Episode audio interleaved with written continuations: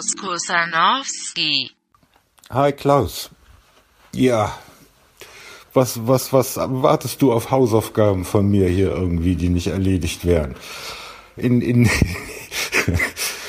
wo lebst du denn, du, du äh, Kompostliebhaber? Ist doch alles gut.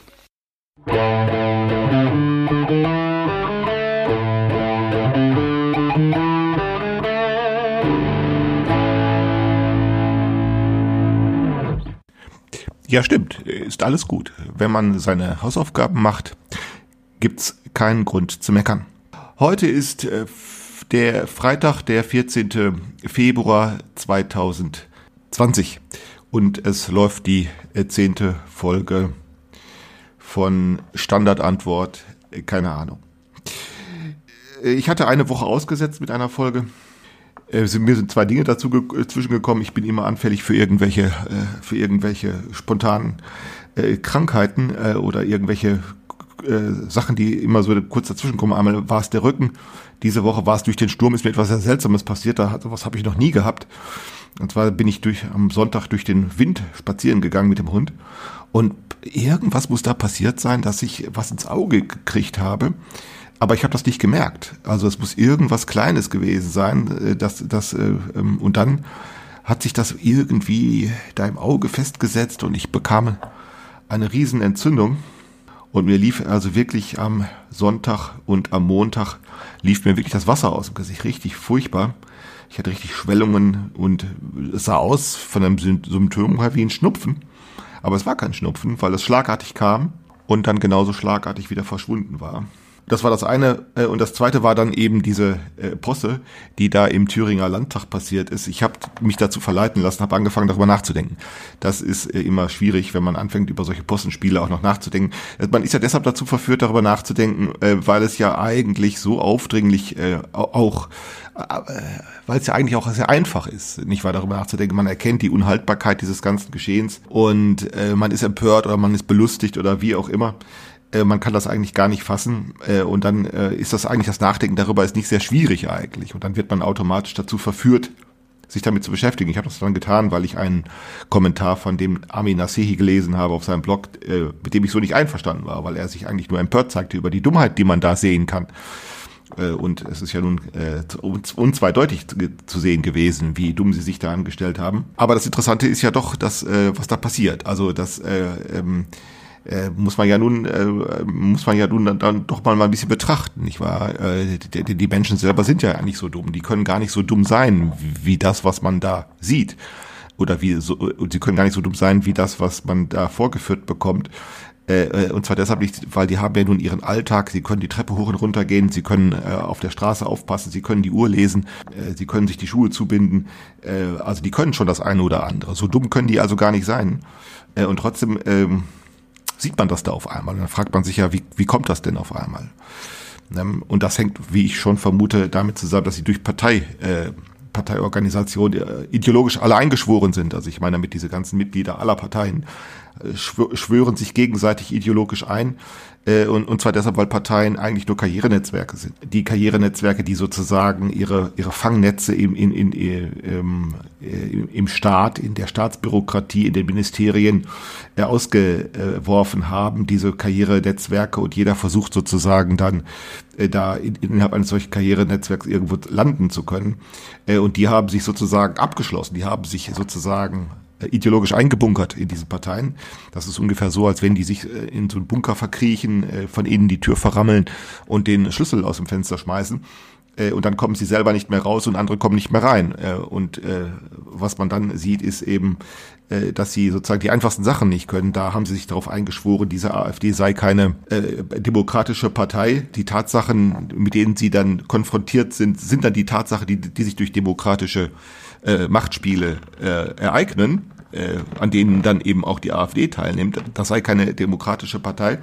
Und in dem Augenblick berauben sich diese Parteien aller Mittel, die sie bräuchten, um diese, mit dieser Partei fertig zu werden. Denn wie könnte man mit so einer Partei fertig werden, indem man, äh, äh mit der, indem man diese Partei äh, dazu bringt, das zu tun, was die alle anderen Parteien ja auch immer tun, nämlich Selbstbeschäftigung betreiben. Denn die Selbstbeschäftigung heißt ja nur, dass die Parteien sich mit ihren eigenen Widersprüchen auseinandersetzen äh, und daraus nicht klug werden. Deshalb brauchen Parteien ja immer einen Gegner, einen, einen politischen Gegner, weil nur durch das Zeigen auf einen politischen Gegner so die, die Selbstbeschäftigung, aus der, aus der sie nicht klug werden, äh, unterbrechen können. Äh, aber genau das machen sie nicht. Äh, sie erklären die, ähm, sie erklären diese AfD zu einer nicht demokratischen Partei und dann reagieren sie auf das Geschrei und auf den Gestank, den diese Partei verbreitet, mit Gegengeschrei und Gegengestank. Und dann kommen sie die dazu, äh, dann kommt, dann kommen sie, dann kommt diese AfD nie in die Situation, sich mit sich selbst zu beschäftigen, denn tatsächlich, man, das muss man ja nun so sehen, in dieser Partei fallen die auch alle übereinander her. Also es ist ja nicht so, dass die sich da alle mögen, aber dadurch, dass die sich sozusagen, dass die regelmäßig mit Gegengeschrei rechnen können und zwar sehr zuverlässig rechnen können, werden die davon befreit, sich, sich mit sich selbst zu beschäftigen. Und, und, und Hokuspokus passiert es dann auf einmal, dass, dass so eine Partei, die eigentlich nichts anderes tut, äh, als politisch dilettantisch zu sein, dass die auf einmal äh, sie da so vorführen kann. Denn würde man die zu einer demokratischen Partei erklären, könnte man mit ihr äh, ganz einfach umgehen. Man könnte nämlich mit ihr Verhandlungen führen und dann wiederum könnte man also sie auf diese Weise anlocken und dann eben auch durch Verhandlungen eben ähm, naja, Gründe zu ermitteln, um diese Verhandlungen auch wieder scheitern zu lassen. Und genau damit könnte man die Parteien in die Selbstbeschäftigung äh, führen. Genau das ist ja beispielsweise da bei diesen Koalitionsverhandlungen passiert. Da hat die FDP einfach sich an, an Gesprächen äh, beteiligt, an, an, an Bündnisgesprächen. Und dann auf einmal hat sie den Stöpsel gezogen und hat, hat das Ganze scheitern lassen. Das ist ja ganz einfach. Gründe findet man dann ja. Und äh, Gründe findet man dann sofort. Und prompt hat das dazu geführt, dass sie sich mit sich selber beschäftigen müssten. Und auf diese Weise durch das Gegengeschrei und den, und, das, und den Gegengestank, den sie da veranstalten, passiert es, dass die AfD irgendwie davon befreit ist, sich mit sich selbst zu beschäftigen. Und so kommt die Situation zustande, dass die AfD dazu in der Lage ist, eine Regierung dadurch zu verhindern, dass sie sie wählt. Und das ist, das hat nichts mit Demokratiedefiziten zu tun, äh, sondern das ist äh, ein Überdruss. Das ist äh, ein Überdruss an Demokratie. Das ist, die wollen eigentlich gar nichts mehr. Die sitzen in ihren ideologischen Bunkern fest und kommen wieder rein noch raus. Was man da beobachten kann, ist eben, und das ist in, in, in Staatsorganisationen, vor allen Dingen dann in solchen Parteiorganisationen am schwersten zu bekommen, was denen fehlt, ist Befruchtung. Das ist ja klar. Sie, sie widersetzen sich jedem, jedem Keim, sie widersetzen sich jeder, jeder Befruchtung, sie widersetzen sich allen Lernmöglichkeiten, die die Gesellschaft so bietet. Das tun sie, weil sie eben an Machtspielen orientiert sind und Machtspiele durchführen heißt eben immer nicht lernen äh, auf Dauer zu stellen und das machen diese Parteien und deshalb können sie nicht lernen, äh, äh, haben sich gegen jede Befruchtung sozusagen immunisiert und dann kommen solche Peinlichkeiten dabei heraus. Ähm, und damit hatte ich mich ein bisschen beschäftigt, ich hatte da ein paar Artikel drüber geschrieben, zwei, äh, nein, drei. Ähm, heute, äh, äh ich hatte nochmal drüber nachgedacht über die letzte Folge. Äh, da hatte ich gesprochen über das Thema äh, Selbst, Selbstdarstellung. Und mir ist beim letzten Mal nicht so richtig klar geworden, dass dieses Thema eigentlich doch ein bisschen wichtiger ist. Ich habe das, wie ich den Spiel hinterher den Eindruck hatte, ein bisschen, naja, ich habe erst hinterher erkannt, dass es eigentlich wichtiger ist, als ich es zunächst äh, ähm, äh, geglaubt habe. Und deshalb habe ich gedacht, ich will darüber nochmal reden oder nochmal ergänzen, noch eine zweite, noch, noch mal einen zweiten Podcast dazu machen. Äh, und zwar deshalb, weil ich eben, äh, das hatte ich letztes Mal angedeutet, dass die Selbstdarstellung, die durch Social Media auf eine andere Weise ermöglicht wird. Also Selbstdarstellung, das kennen wir immer schon, das ist klar. Das ist eigentlich so nichts Neues. Äh, aber sie wird jetzt auf andere Weise ermöglicht. Ähm, jetzt erkennt man sehr viel deutlicher die Grundlosigkeit, die Nutzlosigkeit und die Zwecklosigkeit der Selbstdarstellung. Und, und das müsste, so war meine, so hatte ich das eben angedeutet, das müsste doch eigentlich zu einer, einer Versachlichung der Selbstwahrnehmung führen. Also dazu, dass, wenn Selbstdarstellung möglich wird, äh, zugleich damit auch eine Selbstdistanzierung möglich wird. Und irgendwie scheint die mir auszubleiben. Und ähm, ich habe nochmal drüber nachgedacht und äh, ich hätte, ich hätte vielleicht anders anfangen sollen beim letzten Mal. Also zunächst Selbstdarstellung, das ist klar, das kennen wir, das wird äh, in jeder soziologischen Hausarbeit, in jeder soziologischen Master, äh, Bachelor- oder Masterarbeit, in jeder Art von Abhandlung wird, äh, wenn es, äh, wenn es zu, auf dieses Thema kommt, äh, wird natürlich zuerst Goffman zitiert. Erwin Goffman kennt man. Wir alle spielen Theater.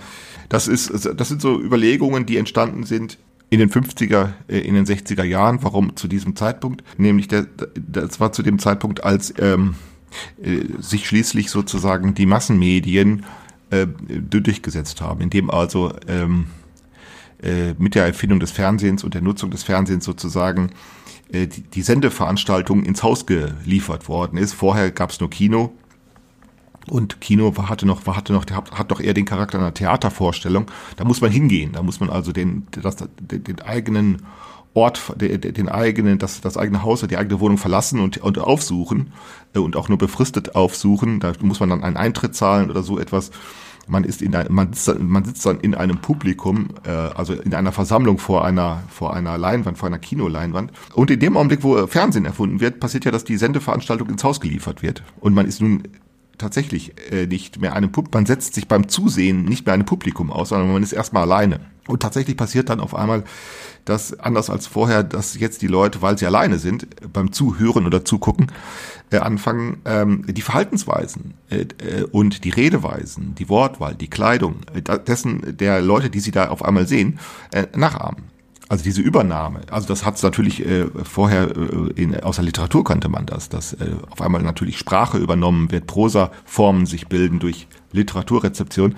Aber hier auf einmal passiert, dass man äh, sozusagen eine, eine ganz andere Art der Selbststilisierung betreibt. Äh, und zwar deshalb, weil man eben sich bei der Rezeption zunächst ist man zunächst alleine äh, und dann bemerkt man praktisch nicht, wie sich über diese äh, über diese Situation, über diese Rezeptionssituation, wie sich eine Art von soziales Handeln herausbildet, das dann auf einmal äh, äh, bemerkbar wird, wenn dann die Leute sozusagen in der Öffentlichkeit, also in den Betrieben beispielsweise, in den öffentlichen Räumen auffällig werden. auf einmal sieht man, die benehmen sich wie Schauspieler oder die reden wie Schauspieler oder sie bewegen sich wie Schauspieler oder sie kleiden sich oder sie frisieren sich wie Schauspieler.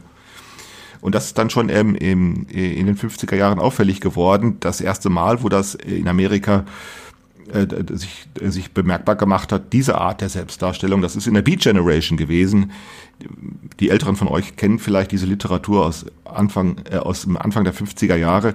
Beat Generation, äh, ne, das war eben da äh, am Ende des Zweiten Weltkrieges, wo die Konsumgewohnheiten äh, sich sozusagen anders orientiert haben, nämlich wo sozusagen zwischen der, der, der, der zur Schaustellung von Produkten und dem Konsumenten auf einmal eine massenmediale, ja, so eine Art massenmediale Symbiose entstanden ist. Hm. Ähm, das war ja in der Konsum, äh, in der, in der ganzen Werbeindustrie eine ganz wichtige Erkenntnis, dass, dass es auf einmal heißt, du musst nicht dein, du musst den Konsumenten nicht von deinem Produkt überzeugen, sondern du musst etwas über den Konsumenten wissen. Äh, äh, du musst dein Produkt so inszenieren in der Werbung, dass der sich davon angesprochen fühlt und damit wird ja praktisch so ein sozialer Zaubertrick inszeniert, dass du über dein, du musst also so ist ja die, so ist die, ähm, so ist die Vorgabe der Werbeindustrie. Du musst über deinen, den Kunden schon etwas wissen. Ne, und dann auf einmal bekommt er in Zeitungen oder im Fernsehen oder im Radio etwas präsentiert, äh, das ihn anspricht. Äh, und er im selben Augenblick nicht weiß, woher das jemand weiß. Und deshalb kommst du, Peter, natürlich äh, zu, zurecht, äh, äh, sagst du, äh, Werbung funktioniert. Natürlich funktioniert Werbung. Sie funktioniert deshalb, weil die Konsumindustrie etwas über ihre Konsumenten herausfindet, noch bevor die wissen, was die Konsumenten äh, über sich selber wissen. Und dann erkennt man sich sozusagen in dem, was da gezeigt wird, wieder. Und dann fragt man sich ja, wie geht das? Antwort, das geht deshalb, weil die Konsumenten wiederum in der Öffentlichkeit mit den Ergebnissen ihrer Rezeption vorstellig werden. Also das ist tatsächlich so eine Art massenmediale Symbiose. Na gut, also das ist jetzt ein schwieriges Thema, darüber wollte ich eigentlich nicht reden, sondern ich wollte eben darüber reden, dass Selbstdarstellung äh, jetzt durch diese Social Media äh, irgendwie auf, eine andere, auf andere Beine gestellt wird. Ähm, ich hatte letztes Mal vergessen, da, äh, etwas zu erwähnen, das eigentlich wichtig ist. Äh, und zwar deshalb, äh, nicht nur, dass Selbstdarstellung uns bekannt und ähm, gewohnt ist, sondern eigentlich, dass äh, es für Selbstdarstellung, dass die uns nicht überraschend trifft in der modernen Gesellschaft, sondern im Gegenteil. Äh, Selbstdarstellung ist äh, eigentlich, äh, na, je nachdem, wie man es datieren möchte, mit solchen Datierungsfragen, ähm, die sind nicht immer, die sind nicht immer sehr überzeugend, die sind immer etwas schräg. Aber, aber eigentlich sind wir seit einem etwas längeren Prozess von 100, vielleicht von 200 Jahren, eigentlich ist die Gesellschaft sehr gut darauf vorbereitet. Äh, Selbstdarstellung, äh, die nämlich regelmäßig zu einer Versachlichung der Selbstwahrnehmung führt. Und solche Versachlichungen der Selbstwahrnehmung, die kennen wir. Also ich will mal kurz aufzählen, was ich unter einer Versachlichung der Selbstwahrnehmung äh, was ich darunter verstehen möchte. Also beispielsweise eine Versachlichung der Selbstwahrnehmung besteht zum Beispiel darin, dass man, dass die Gesellschaft zugibt, dass es so etwas wie eine unsterbliche Seele nicht gibt. Ne? Dass du also von nirgendwo herkommst und nirgendwo hingehst. Also du, wir, unser Leben ist sozusagen nur ein irdisches und sonst keins und es gibt etwas wie eine unsterbliche Seele nicht. Das ist äh, tatsächlich eine Versachlichung von Selbstwahrnehmung. Die alte Zeit, die Mittelalter und die Antike, die, die, die konnten diese Versachlichung nicht vornehmen, sondern da war die Annahme, das muss irgendeinen höheren Grund für dein Leben geben. Und wenn man dann äh, das zugibt, äh, dass es so nicht ist, dann ist, sind damit einerseits Zumutungen verbunden, was die Selbstwahrnehmung angeht, und gleichzeitig aber auch eine Freisetzung von Produktivität. Eine andere Art der Versachlichung von Selbstwahrnehmung besteht beispielsweise darin, dass äh, die moderne Gesellschaft zugegeben hat, dass Menschen äh, von Tieren abstammen. Also dass Menschen, Menschen sind Affen. Äh, das muss man sich auch vorstellen. Auch das wurde lange nicht zugegeben. Immer hat man das gesehen, das war nie unbekannt gewesen, dass, dass Menschen Tieren auf eine gewisse Weise sehr ähnlich sind. Und man hat eben diesen Unterschied immer, der, die, diese Gemeinsamkeit immer gesehen hat, hatte aber ja, bis ins bis ins 18. Jahrhundert, bis ins 19. Jahrhundert zum Teil äh, immer behauptet, dass der Unterschied doch sehr viel größer sei. Äh, nämlich Menschsein irgendwie äh, mit Vernunft begabt und beseelt und mit Geistigkeit und Verstandesfähigkeit und so etwas. Man hat immer behauptet, der Unterschied sei doch sehr viel größer. Und seit Darwin wird eben auf einmal zugegeben, dass der Unterschied vielleicht sehr viel kleiner ist. Und das ist eine, tatsächlich eine Versachlichung von Selbstwahrnehmung. Denn das heißt ja nun sehr viel, weil man dann ja auch äh, lernt, über sich selber anders nachzudenken. Äh, nicht, nicht zufällig ist dann so etwas wie Psychoanalyse entstanden. Das ist eine Versachlichung von Selbstwahrnehmung. Eine Psychoanalyse, äh, auch da äh, beispielsweise, da, ja, dass man eben anfängt, über sich selbst reden zu können wie über ein Tier. Das ist nicht so einfach. Dass wir beispielsweise in, Öff dass wir äh, in aller Öffentlichkeit über Sexualität reden können. Auch das ist nicht so einfach. Das ist eine Versachlichung von Selbstwahrnehmung. Oder auch ein anderes Beispiel, dass wir äh, eine, Gleich, eine Gleichberechtigung der Geschlechter für äh, für, für möglich oder sogar für wünschenswert halten. Auch das äh, äh, fordert, äh, fordert eine Versachlichung, äh, sozusagen eine Versachlichung des eigenen, des eigenen Handelns. Ähm, denn man sieht sich jetzt auf einmal äh, ganz anderen Anforderungen ausgesetzt, also höheren, also einer Vermehrung von Rücksichtnahmen äh, wenn wir so etwas wie eine Gleichberechtigung äh, und es gibt ja äh, für möglich halten möchte, und es gibt ja nicht nur eine Gleichberechtigung zwischen den Geschlechtern, sondern überhaupt die Annahme, dass alle Menschen irgendwie gleich sind, zumindest von ihren Rechten her. Das ist schon äh, krass. Und eine andere Art der Versachlichung von ähm, Selbstwahrnehmung kennen wir in literarischen Beschäftigungen, beispielsweise das Verfassen von Memoiren, das Schreiben von Autobiografien. Äh, denn das sind ja, äh, das ist zwar eine literarische Beschäftigung, aber solche Dinge werden ja in der Regel betrieben, um sie zu publizieren. Und das ist ja schon ziemlich merkwürdig, dass, ähm, äh, ob das nun äh, Politiker sind, ob es äh, äh, Künstler sind oder ob es irgendwelche Leute sind, Literaten sind, äh, die auf einmal unaufgefordert über sich selber Auskunft geben, also Autobi Autobiografien schreiben. Und denn, denn man muss sich dann ja fragen, was soll man davon halten? Ähm, also all das sind Versachlichungen ähm, von, von Selbstwahrnehmung äh, und eigentlich, so könnte man ja nun vermuten, wenn wir nun, wenn uns auf einmal diese Social Media -Te äh, Technologie in, in, in die Hände fällt, dann müssten wir doch eigentlich ganz gut darauf vorbereitet sein. Und einerseits sind wir es ja nun auch. Einerseits insofern, als dass wir äh, uns eben zutrauen, äh, äh uns damit so zu beschäftigen. Sind wir einerseits auch, aber andererseits äh, gibt es eben doch äh, auch sehr, ähm, ähm, na, wie soll ich sagen, gleich solche, solche Bremsvorgänge, äh, gleich die Versachlichung, äh, die Versachlichung der Selbstwahrnehmung, äh, gleich wieder sozusagen äh, irgendwelche Bremsen einzubauen, irgendwelche Vorbehalte einzubauen, irgendwelche äh, irgendwelche der, der Selbstwahrnehmung oder der weitere oder der weiteren Selbstwahrnehmung irgendwelche Hindernisse in den Weg zu legen. Ich hatte vorgestern einige Links rumgeschickt von Podcasts, äh, die sich äh, genau mit diesem Thema beschäftigt haben. Ich weiß nicht, ob äh, einige von euch das ein oder andere gehört haben. Es ist nicht sehr wichtig. Es war nicht sehr, sehr interessant, aber so ein Muster zeigt sich sehr schnell, wie einerseits diese Selbstdarstellung in Social Media thematisiert wird und auch problematisiert, aber wie, wie, wie gleichzeitig eigentlich sozusagen der fruchtbare Charakter, den das Ganze haben könnte, gleich wieder zugeschüttet wird, indem man nämlich äh, nach den Gründen für Selbstdarstellung fragt. Äh, und dann stellt man gleich fest, dass ähm, wird in diesen, wurde in diesen einigen äh, äh, Features da äh, mitgeteilt. Ne? Da wird dann ganz schnell behauptet, Selbstdarstellung sei eigentlich etwas ganz Normales. Es sei eigentlich etwas Natürliches.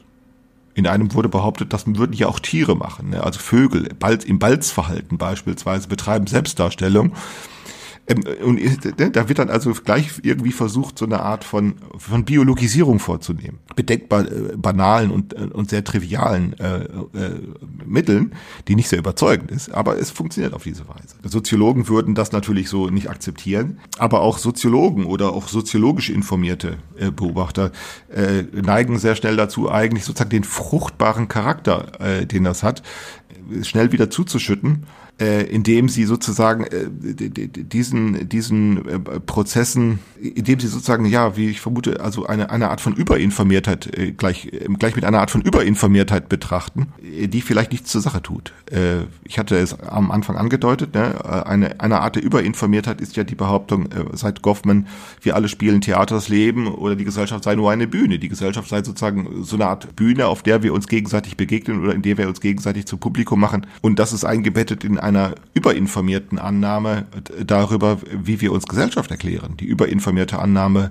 ist die, dass wir durch Handeln äh, Kommunikation erzeugen die Menschen würden das einfach so machen, durch Handeln. Und weshalb dann die Selbstdarstellung als ein spezielles, als eine spezielle Form des sozialen Handelns auf. Aber wenn man das anders aufsehen, äh, auffassen könnte, wenn man auffassen könnte, dass nicht durch Handeln Kommunikation erzeugt wird, sondern dass es genau umgekehrt ist, also dass, dass erst Kommunikation darüber bestimmt, erst Kommunikation heraussucht, welche Handlungen relevant sind und welche nicht, welche Handlungen anschlussfähig sind und welche nicht.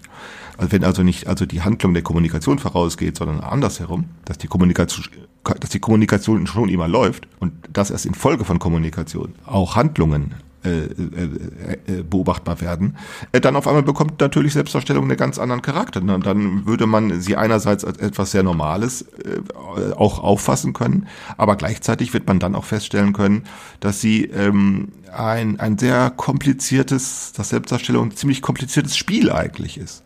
Zwischen Selbstwahrnehmung, Fremdwahrnehmung, über Erwartungen äh, und eigentlich nicht nur ein kompliziertes, sondern eigentlich auch ein riskantes Spiel. Ein riskantes Spiel, nämlich äh, das darin besteht, dass man anderen sozusagen mit, äh, äh, mit, mit Wahrnehmungszumutungen kommt. Ähm, die Zumutungen, die durch, ja, durch die Selbststilisierung entstehen, äh, durch, durch, durch Kleidung, durch, ähm, durch Redeweise, durch Sprache, durch Frisur, ähm, äh, durch, durch, durch Schminken, durch Parfümieren, durch Habitus, äh, also sozusagen durch, durch, durch, die, ähm, durch das ungenierte Zeigen von Habitus. Also nicht das genierte Behandlung des Habitus, sondern die ungenierte. Und damit sind Zumutungen verbunden, über die man ganz häufig nicht reden kann. Also ich beispielsweise, wenn ich kurz von mir reden kann, was ich sehr unangenehm finde, beispielsweise als echt als Zumutung ist, wenn ich in, in, in Gaststätten sitze, beispielsweise, äh, oder in einer Kantine äh, sitze oder in einer Kantine, da kann es schnell mal passieren, dass man sich zu irgendwelchen Leuten äh, an den Tisch setzen muss, weil ähm, weil sonst kein Platz frei ist. Äh, äh, und äh, was ich dann sehr unangenehm finde beim Essen, wenn ich dann Frauen gegenüber sitze, die so übermäßig geschminkt sind. Ich kann das ganz schwer ertragen so dieses, so, so eine Schminke, die, die, die mir zeigen soll, schau mal, ich bin schön, ne? Also ich soll das schön finden und dann sitzt man, äh, dann sitze ich, bin eigentlich äh, mit Essen beschäftigt und dann gucke ich, muss ich die Gesichter gucken, äh, die ich dann nicht schön finden kann, wo ich also eher gesagt eklig finde und das ist beim Essen sehr unangenehm. Sowas zum Beispiel. Ne? Das ist echte Zumutung. Ähm, äh, ich kann mit so etwas äh, sehr, ich komme mit etwas sehr schwer um. Also wenn sozusagen dasselbe gilt, wenn, wenn aufdringliche Parfümierung betrieben wird. Bei Männern finde ich das genauso ätzend, wenn ich so einen, so einen, äh, so einen starken Geruch von äh, von, von ähm, na, Rasierwasser bemerke oder so etwas. Das finde ich sehr unangenehm, nicht wahr? Diese, diese, diese Aufdringlichkeit. Aber genau das ist eben genau das, was wir mit Selbstdarstellung machen. Mit Selbstdarstellung erproben wir immer so, so ein Spiel von äh, Zumutung, von Akzeptanz und Ablehnung. Und äh, äh, das ist äh, eigentlich nichts Moralisches, ne? ähm, sondern im Gegenteil, das ist sehr, sehr, sehr, sehr außermoralisch äh, funktionieren da die sozusagen die kleinen und großen, die, die langen oder kurzfristigen Bündnisse, die Menschen dann so miteinander eingehen. Ich finde immer sehr schön, äh, äh, wenn sich so spontan so Bündnisse, so Selbsthilfegruppen bilden äh, im öffentlichen Raum. Ich hatte das, wann war es, letztes Jahr im Sommer erlebt. Es war sehr witzig. Äh, ich saß im Zug, ich bin nach, äh, nach Norddeutschland, ich wollte nach Kiel fahren und ähm, kurz vor Neumünster äh, hieß es, dass der Zug in Neumünster zu Ende ist. Äh, es hatte sich jemand äh, auf die Gleise geworfen, also es gab einen Personenschaden und der Zug musste in Neumünster, also äh, hat also war zu Ende. Und ich wollte aber nach Kiel und ich hätte also ich hätte nach Flensburg fahren müssen mit dem nächsten Zug und dann hätte ich von Flensburg nach Kiel zurückfahren müssen und dann hätte ich von Kiel nochmal mit dem Bus fahren müssen und ich wäre noch weitere vier Stunden unterwegs gewesen. Und was passierte nun in dem Zug? Äh, in dem Zug passierte, dass ähm, sich sofort, ich hatte ja nicht nur ich war der, ich war hatte das Problem, sondern andere ja auch. Also wie kommt man jetzt aus Neumünster weg? Äh, der Zug fuhr eigentlich bis nach Kiel und schon bildeten sich Fahrgemeinschaften. Also ruckzuck wurde ich angesprochen und ob man nicht sich gemeinsam Taxi äh, äh, äh, nutzen kann, passiert. Und das, das gefiel mir auf einmal. Ne? Wie auf einmal über Menschen, der, der Zug war voll, die Menschen saßen die ganze Zeit äh, im Zug und nahmen sich zwar gegenseitig wahr, aber außer der Tatsache, dass sie sich wahrnehmen, passierte nicht viel. Und schlagartig kommt es selbst organisationsmäßig zu solchen Selbsthilfegruppen, also zu einer, in dem Fall zu Fahrgemeinschaften.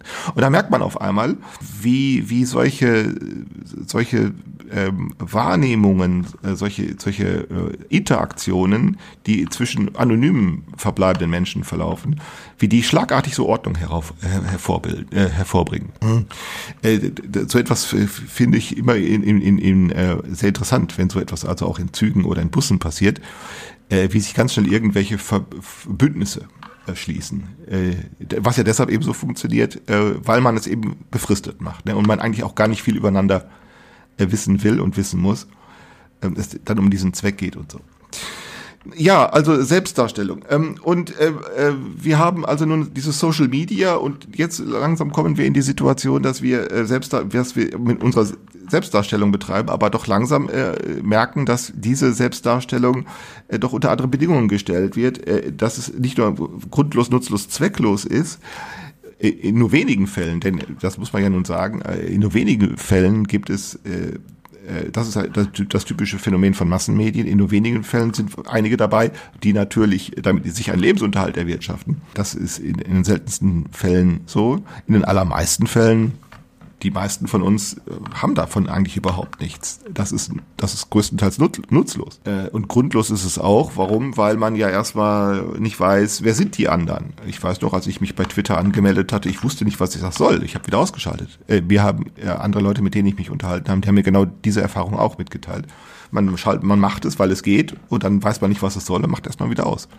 Das ist erstmal grundlos, man hat keine Gründe, mit irgendwelchen Leuten, die man nicht kennt, irgendwie ins Gespräch zu kommen. Warum auch? Es ist äh, grundlos, es ist äh, nutzlos und zwecklos. Warum? Welche, welche, welche, welche Zwecke ginge es denn? Äh, also äh, die, die, es kann natürlich dann schon sein, dass sich Zwecke äh, herausbilden, aber auch da muss man ja gucken, wie, wie soll es denn gehen, mit wem und warum.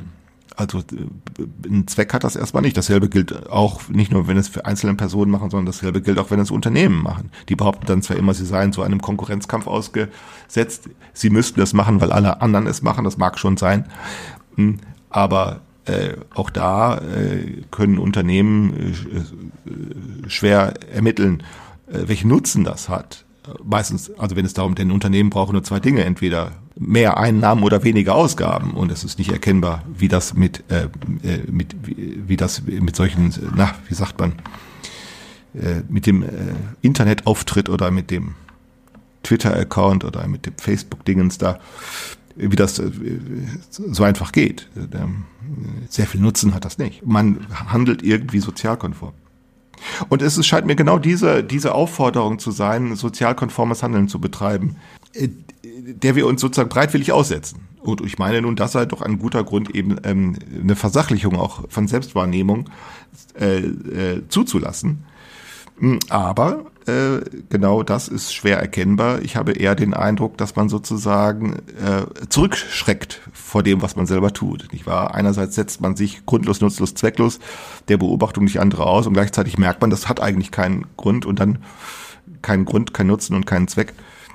Und dann versucht man ja davon abzulenken und Ablenkungsstrategien sind dann Meinungskampf, äh, diese ganzen äh, ähm, Shitstorms, die es gibt, äh, diese ganze Empörung, äh,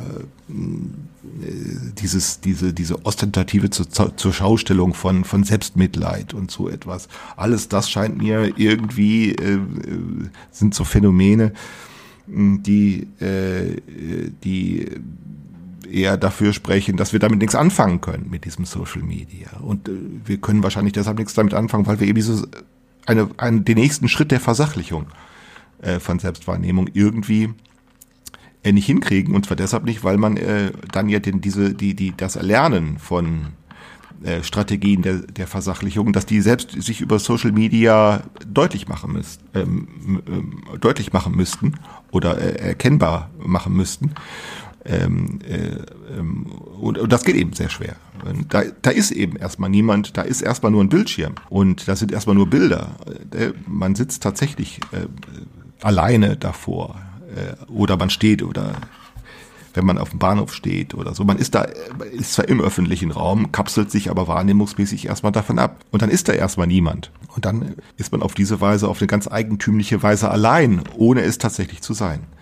Äh, denn tatsächlich ist das eine Art von äh, soziales Handeln, die Selbstdarstellung, die, die sich, äh, die, die ideal dazu geeignet ist, gerade das Soziale, äh, das Sozial, äh, das Soziale des Handelns selber erstmal äh, zu verstecken, äh, weil man schon aufgrund der Tatsache der Konzentration, also wenn man beispielsweise, so wie ich das jetzt mache, wenn man einfach spricht oder äh, wenn man, äh, sagen wir, ein Selfie macht oder wenn man äh, sich zu, aus, zurechtputzt, um dann ein Bild von sich zu machen oder etwas, weil man dann ja erstmal konzentriert ist.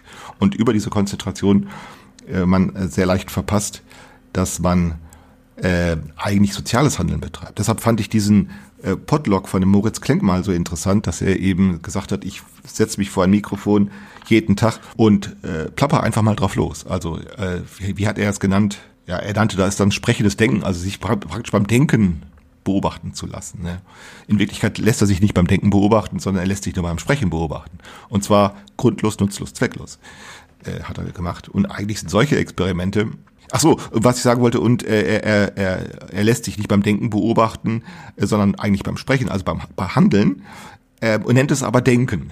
Ne? Also er tut das so, als wenn es, als wenn da Gedanken, als wenn da Denken inszeniert wird, wird aber nicht. Ähm, äh, das Denken der Menschen, äh, das Denken des Menschen bleibt unerkennbar. Das Denken wird durch den Körper, äh, wird, äh, also das psychische System wird durch den Körper verblendet. Der Körper verdeckt das und Denken ist nicht äh, zugänglich, sondern nur das Handeln, also das Sprechen.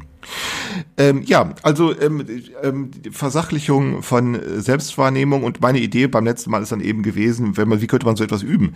Äh, also so eine Selbstwahrnehmung, den nächsten, den nächsten Versachlichungsschritt oder die, ne? Und eine Überlegung von mir war eben, äh, sich selbst in der dritten Person, äh, über sich selbst in der dritten Person zu sprechen. Ich äh, versuche das immer wieder mal bei Twitter, es gelingt mir auch immer wieder, aber ich lasse es auch immer wieder schleifen. Warum? Naja, weil alle anderen es auch nicht tun. Ne? Also über sich selbst in der dritten Person zu schreiben, ist tatsächlich etwas anderes. Also Klaus spricht, ist etwas anderes, als zu sagen, ich spreche. Ne? Oder Klaus denkt, ist etwas anderes, als zu sagen, ich denke und das vielleicht so etwas dazu beitragen könnte, diese Versachlichung äh, zu, äh, zu diese Versachlichung zu ermöglichen, weil mit dieser Art beispielsweise über sich selbst zu sprechen ja eine, eine Selbstdistanzierung stattfindet und eigentlich ist Selbstdarstellung eine Selbstdistanzierung.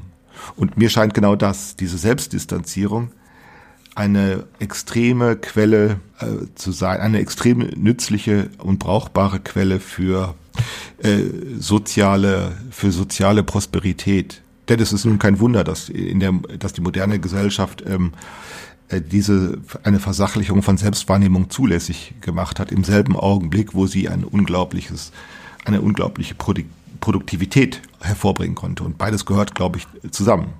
Wir haben also nicht nur ein Wirtschaftswachstum, weil eine Industrie funktioniert. So ist das nicht, sondern eine Industrie kann auch deshalb funktionieren, äh, eben weil äh, da ein, eine, eine, eine, hohe, eine, eine hohe gesellschaftliche Ressource ist.